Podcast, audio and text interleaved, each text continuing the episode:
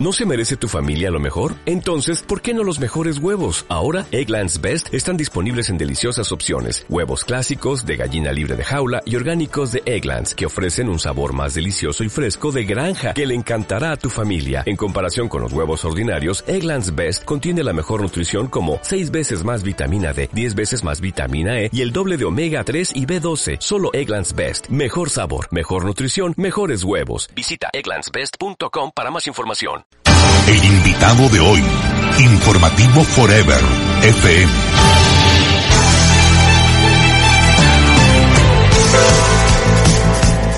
Ocho de la mañana con cinco minutos. A esta hora tenemos ya en la cabina de Radio Forever al ministro de Agricultura y Ganadería, Javier Lazo. Muy buenos días, ministro, primero que nada. Muchísimas gracias por estar acá. Muy buenos días, muy complacido de estar compartiendo con ustedes este momento. Muchas gracias. Bueno, muchos temas a tratar, pero empezar por consultarle cómo se encuentra el sector agrícola, producto también eh, de todo lo que hemos estado viviendo en estos últimos meses, ¿no?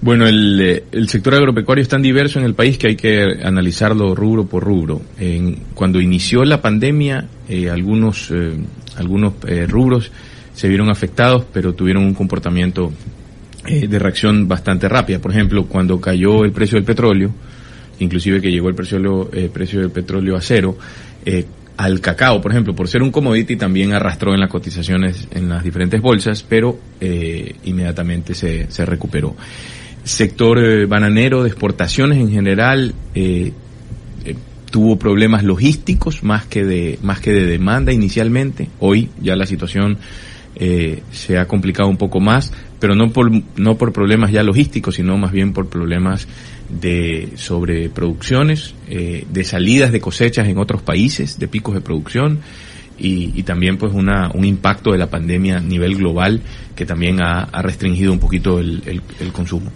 Eh, otros productos internos locales, sector arrocero, ya desde el, desde el 2019 venía en una recuperación muy buena y el efecto de poder eh, promocionar, eh, impulsar la exportación de arroz en más de 58 mil toneladas en año y medio, permitió también que se generara una, unos inventarios que, que permitían que ese comercio eh, local se, se vea beneficiado. Pero la pandemia también eh, cambia eh, decisiones del consumidor, tal vez bajamos un poquito la proteína, consumimos más carbohidratos, papa, plátano, arroz, y eso evidentemente beneficia. Entonces hay en el sector arrocero una, eh, un buen dinamismo, hay eh, siembras, hay gente trabajando, hay recuperación de cartera por parte de los bancos, entonces eso nos alegra. En el caso del sector lácteo, eh, ha tenido problemas, recordemos que están restringidos por la, por la movilidad, eh, las ventas en hoteles, restaurantes, claro. servicios de catering, cafeterías, y eso también impacta el consumo. Aparte que por las restricciones de movilidad, el, el programa de alimentación escolar se vio mermado. Hoy se está reactivando y también eh, hemos hecho controles ahora con, con la, la, cooperación del Ministerio de Salud a través de ARCSA y Ministerio de Agricultura y Ganadería a través de Agrocalidad para asegurar la calidad del producto, para que eh, no haya mezcla con el suero de leche. Y esa decisión del año pasado de política pública permitió tener un 2019 eh, bastante bueno para el sector lácteo, ahora se ha, se ha visto impactado, pero la idea es poder apoyar a los productores y que se pueda eh, restablecer. Están ya bajando las lluvias en la sierra y eso también baja un poquito la, la oferta de, este producto. El sector de, aceite de palma, es decir, la palmicultura, se vio eh, con dificultades, sobre todo por el comercio con Colombia, y eso pues generó una, un, un aumento en los inventarios, eh, disminución en la rotación de inventarios, y eso eh, nos estaba preocupando. Felizmente ya eh, se, ha, se han ido moviendo. Entonces hay que analizar rubro a rubro y, y en el marco de, la reactivación también hay que ver al sector agropecuario mucho más integralmente, no solo desde el punto de vista de apoyo, de servicio técnico, de colocación de crédito, sino también de simplificación tributaria. Hemos dado pasos importantes eh, para alivianar el, la, carga tributaria, en algunos casos desaparecerla y más bien eh, eh, darle un espíritu de formalización al pequeñito, al pequeño, al mediano, eh, a fin de poderlo servir mejor y poder también contribuir a combatir el contrabando, a poder acortar la cadena de intermediación y eso venimos trabajando. Yo creo que eh, establecer una política pública agropecuaria de largo plazo que ya está en marcha, no es una cosa que se hace de un momento a otro, de un año para otro, y esto tiene que tener una visión de largo plazo. De hecho, este lunes 3 de agosto entonces ya está en vigencia, ¿no? La Ley Orgánica de Simplificación y Progresividad Tributaria. ¿Qué fines tiene en sí esta normativa? Así, ¿qué temas toca? Mire, le voy a responder como funcionario público y también le voy a responder como agricultor. Es, va, tiene, no es lógico, no va en un contrasentido pagar un apuesto anticipado de renta para una actividad agrícola que aún no cosecha. Así de sencillo. Entonces, por un lado, pues ustedes ya sabían que se elimina el anticipo de impuesto a la renta para el caso de actividades agrícolas, ganaderas o producción primaria en general, agroindustria, exportaciones, eso realmente alivia, alivia y alivia bastante. ¿ya? La plata que se, se anticipa de ese impuesto a la renta es necesaria para fertilizantes, para el pago mano de obra, para la carga social, la carga este, de la seguridad social, para enfrentar problemas de plagas y enfermedades. Pero adicionalmente, eh, ya veníamos trabajando desde el año pasado, inicio del año pasado, en un diseño de un impuesto único agropecuario, que en este caso es opcional, hay eh, productores que se pueden acoger o no dependiendo si se sienten cómodos con el sistema tributario que tienen, pero que tiene para el pequeñito y el pequeño un espíritu de formalización, más no de recaudación. Hoy, para enfrentar el contrabando, nos ayuda, nos sirve que tengamos aún, que sepamos que ese productor, de donde vino esa comercialización, de donde vino ese producto, tiene, eh, tiene una formalidad, tiene un RICE, tiene una, una factura, inclusive con una coordenada geográfica. Eso nos permite enfrentar de mejor forma el contrabando. Nos permite también servirlos mejor. Estamos fortaleciendo la parte asociativa con una visión de, de cooperativismo moderno y tenemos algunos servicios no financieros y financieros también para los pequeños productores asociados.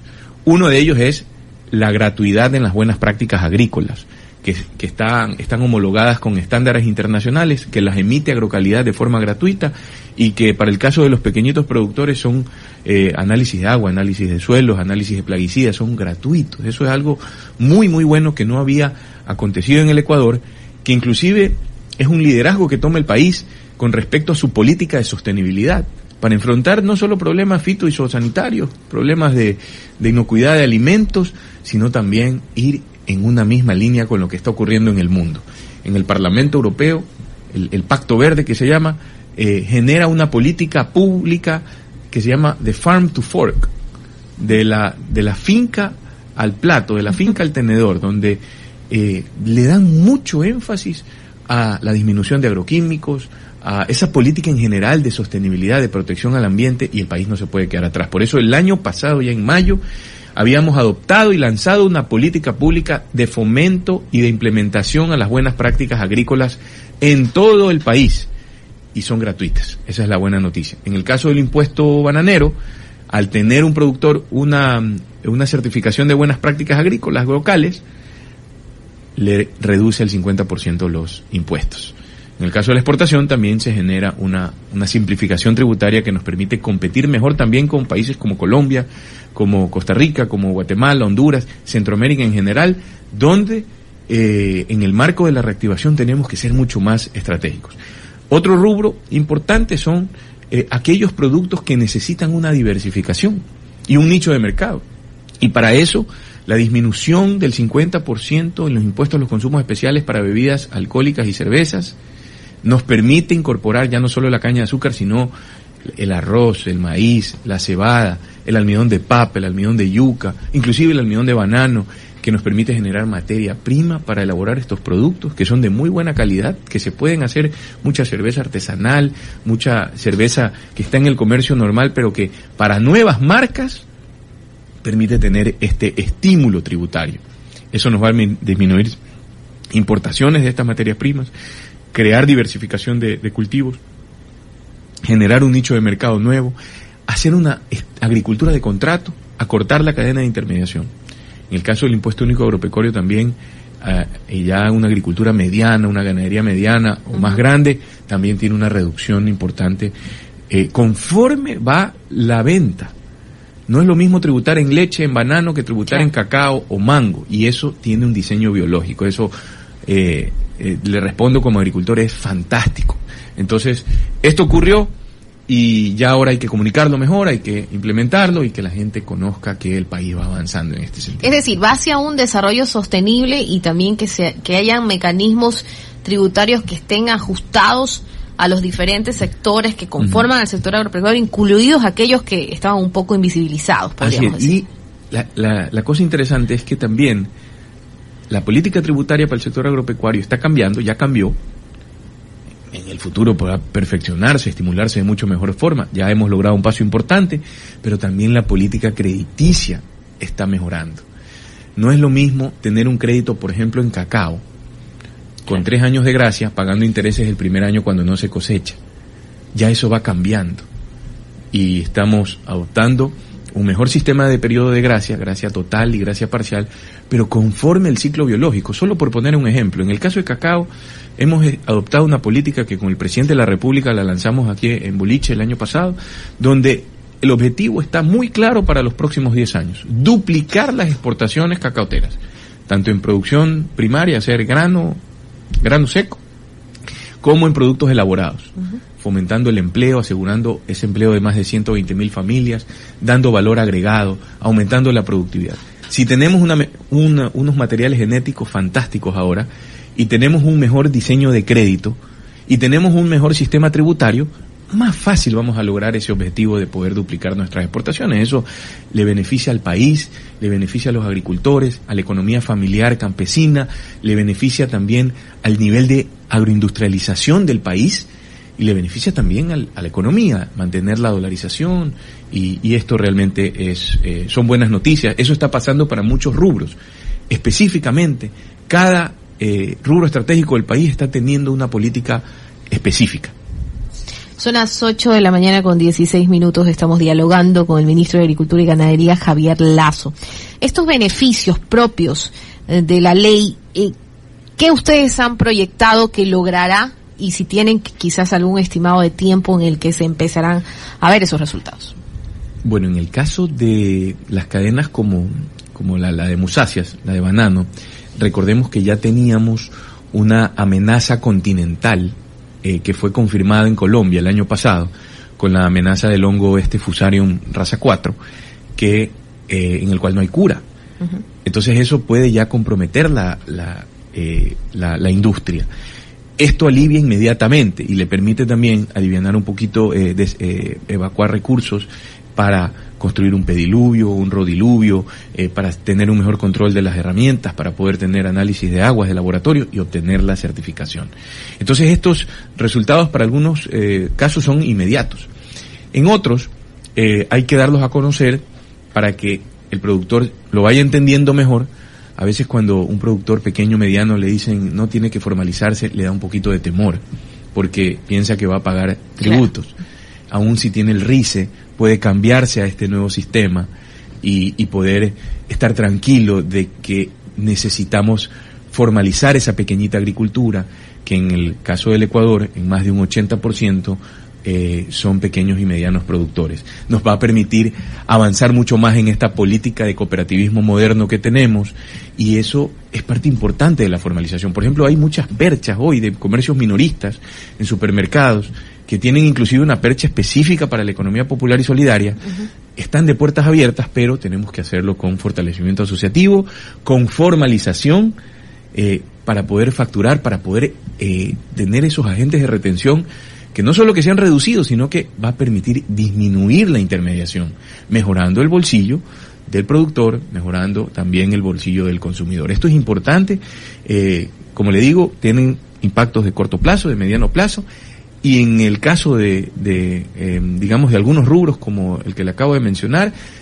tienen ya un objetivo trazado para 10 años.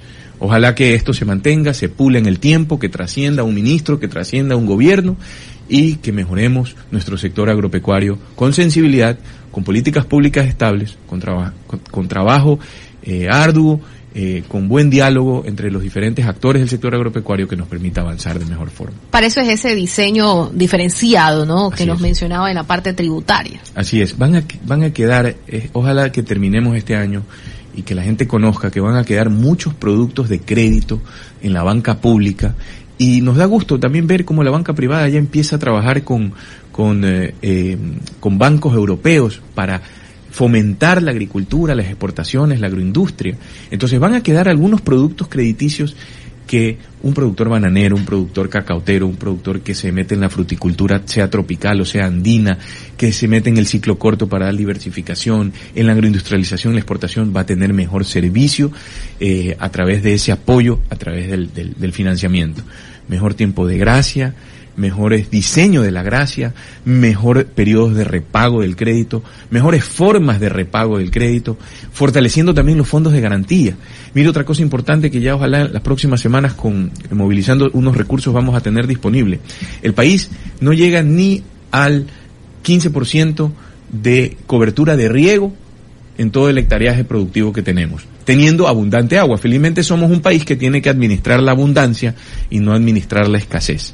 Entonces, si nosotros queremos hacer, tener un salto productivo, un salto hacia hacia aumentar nuestras exportaciones, nuestro mejor sistema de comercio, eh, una mejora de, la, de, la, comercialización que nos lleve a que la familia campesina eh, viva mejor, es necesario tener herramientas que permitan lograr que ese productor se tecnifique estamos bajando la tasa de interés para la genética, para que es un activo biológico y también para un activo fijo como el riego. Hay diseños gratuitos para nuestros productores, diseños hidráulicos y, asistencia técnica gratuita para los pequeños productores. Inclusive tenemos un programa con el Banco Mundial para eh, las asociaciones, si están bien conformadas, poderles ayudar con, con riego parcelario. Esto es importante que se vaya conociendo y se vaya ampliando en todo el territorio nacional. Eso nos va a permitir también producir mejor precisar eh, en, en, este tema de la ley también, ministro, la parte del ISCE, el ICE, ¿no? Esto es algo que sin lugar a dudas le interesa a todo, a todo eh, productor.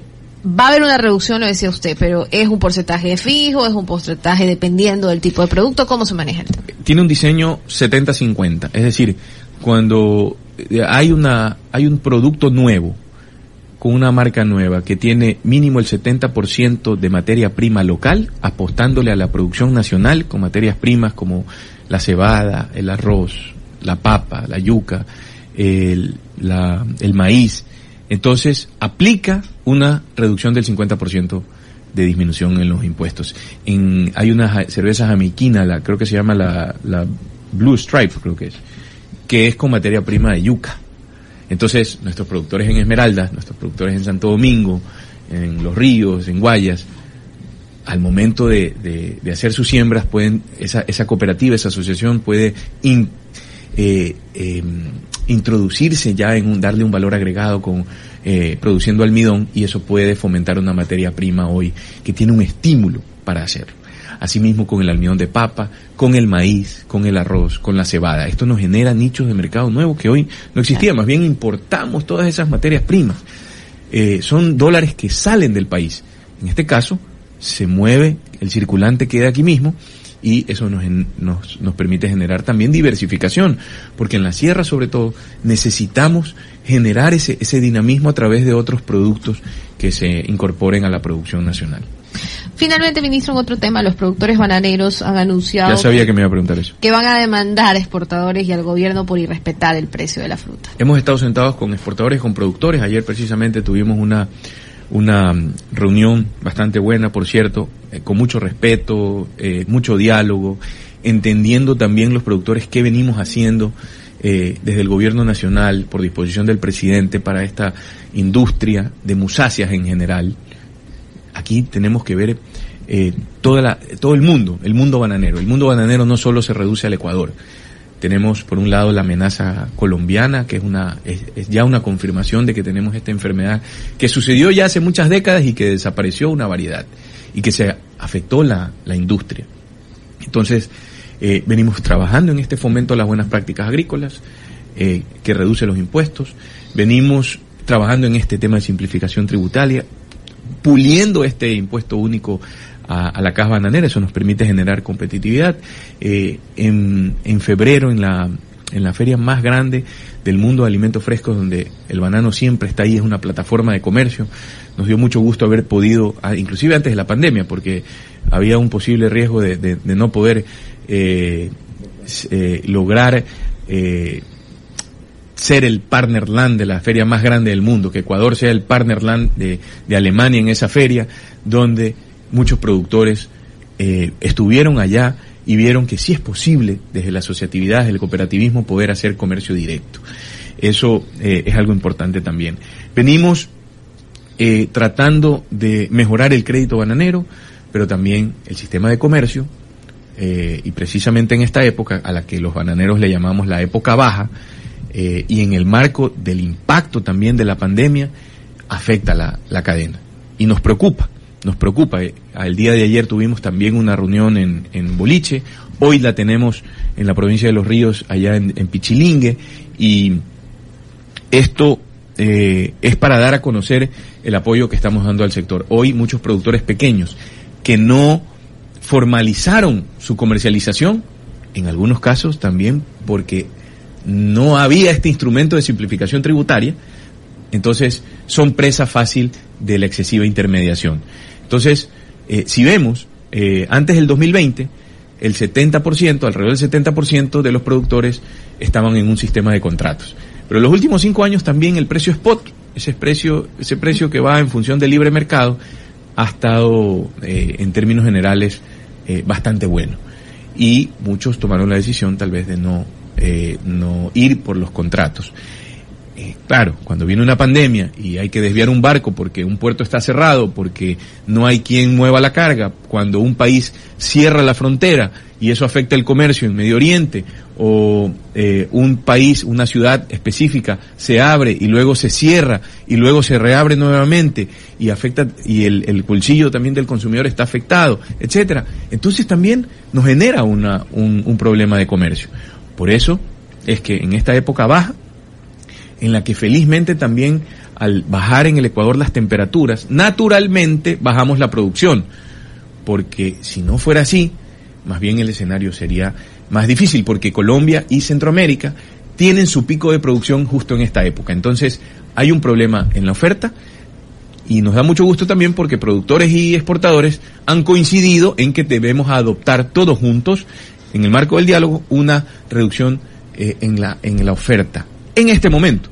Y para eso también ya veníamos nosotros dando pasos eh, anteriores en el reglamento a la ley de banano que está por salir, donde vamos a promover la formalización y también vamos a construir un fideicomiso para prepararnos eh, para el siguiente año, justo en esta época eh, baja, donde es necesario tener instrumentos que se activen y se desactiven para que esa oferta sea un poco más controlada, ya que también tengo que reconocerlo, eh, al sector bananero del país también le falta una unión gremial mucho más consolidada, más importante, para enfrentar los desafíos que hay ahora y los del futuro. Problemas de cambio climático, problemas de esta amenaza continental del Fusarium Raza 4, problemas también de comercio internacional, imagen comercial del Ecuador. Miren cosas que el consumidor no sabe.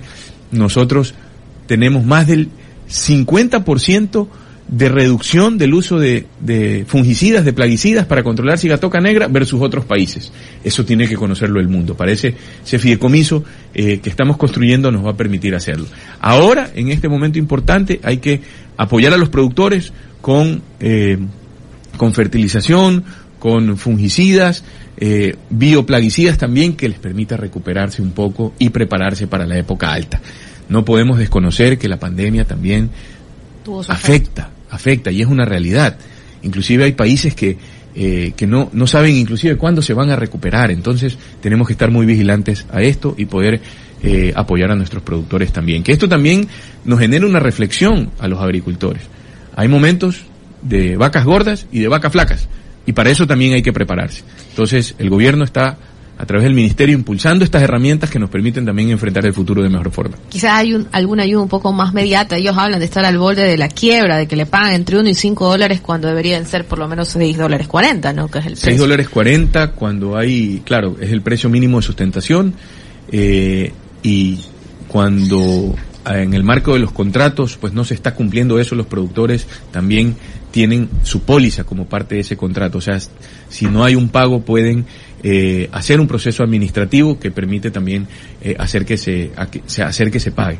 Eh, lamentablemente también tenemos que eh, considerar que hay un segmento de productores eh, que ahora ha sido mayor, donde hay eh, no hay un, un, un, sistema de comercio eh, directo y hay una eh, hay no puedo decir informalidad pero sí no hay una una protección en base a un contrato y eso genera problemas.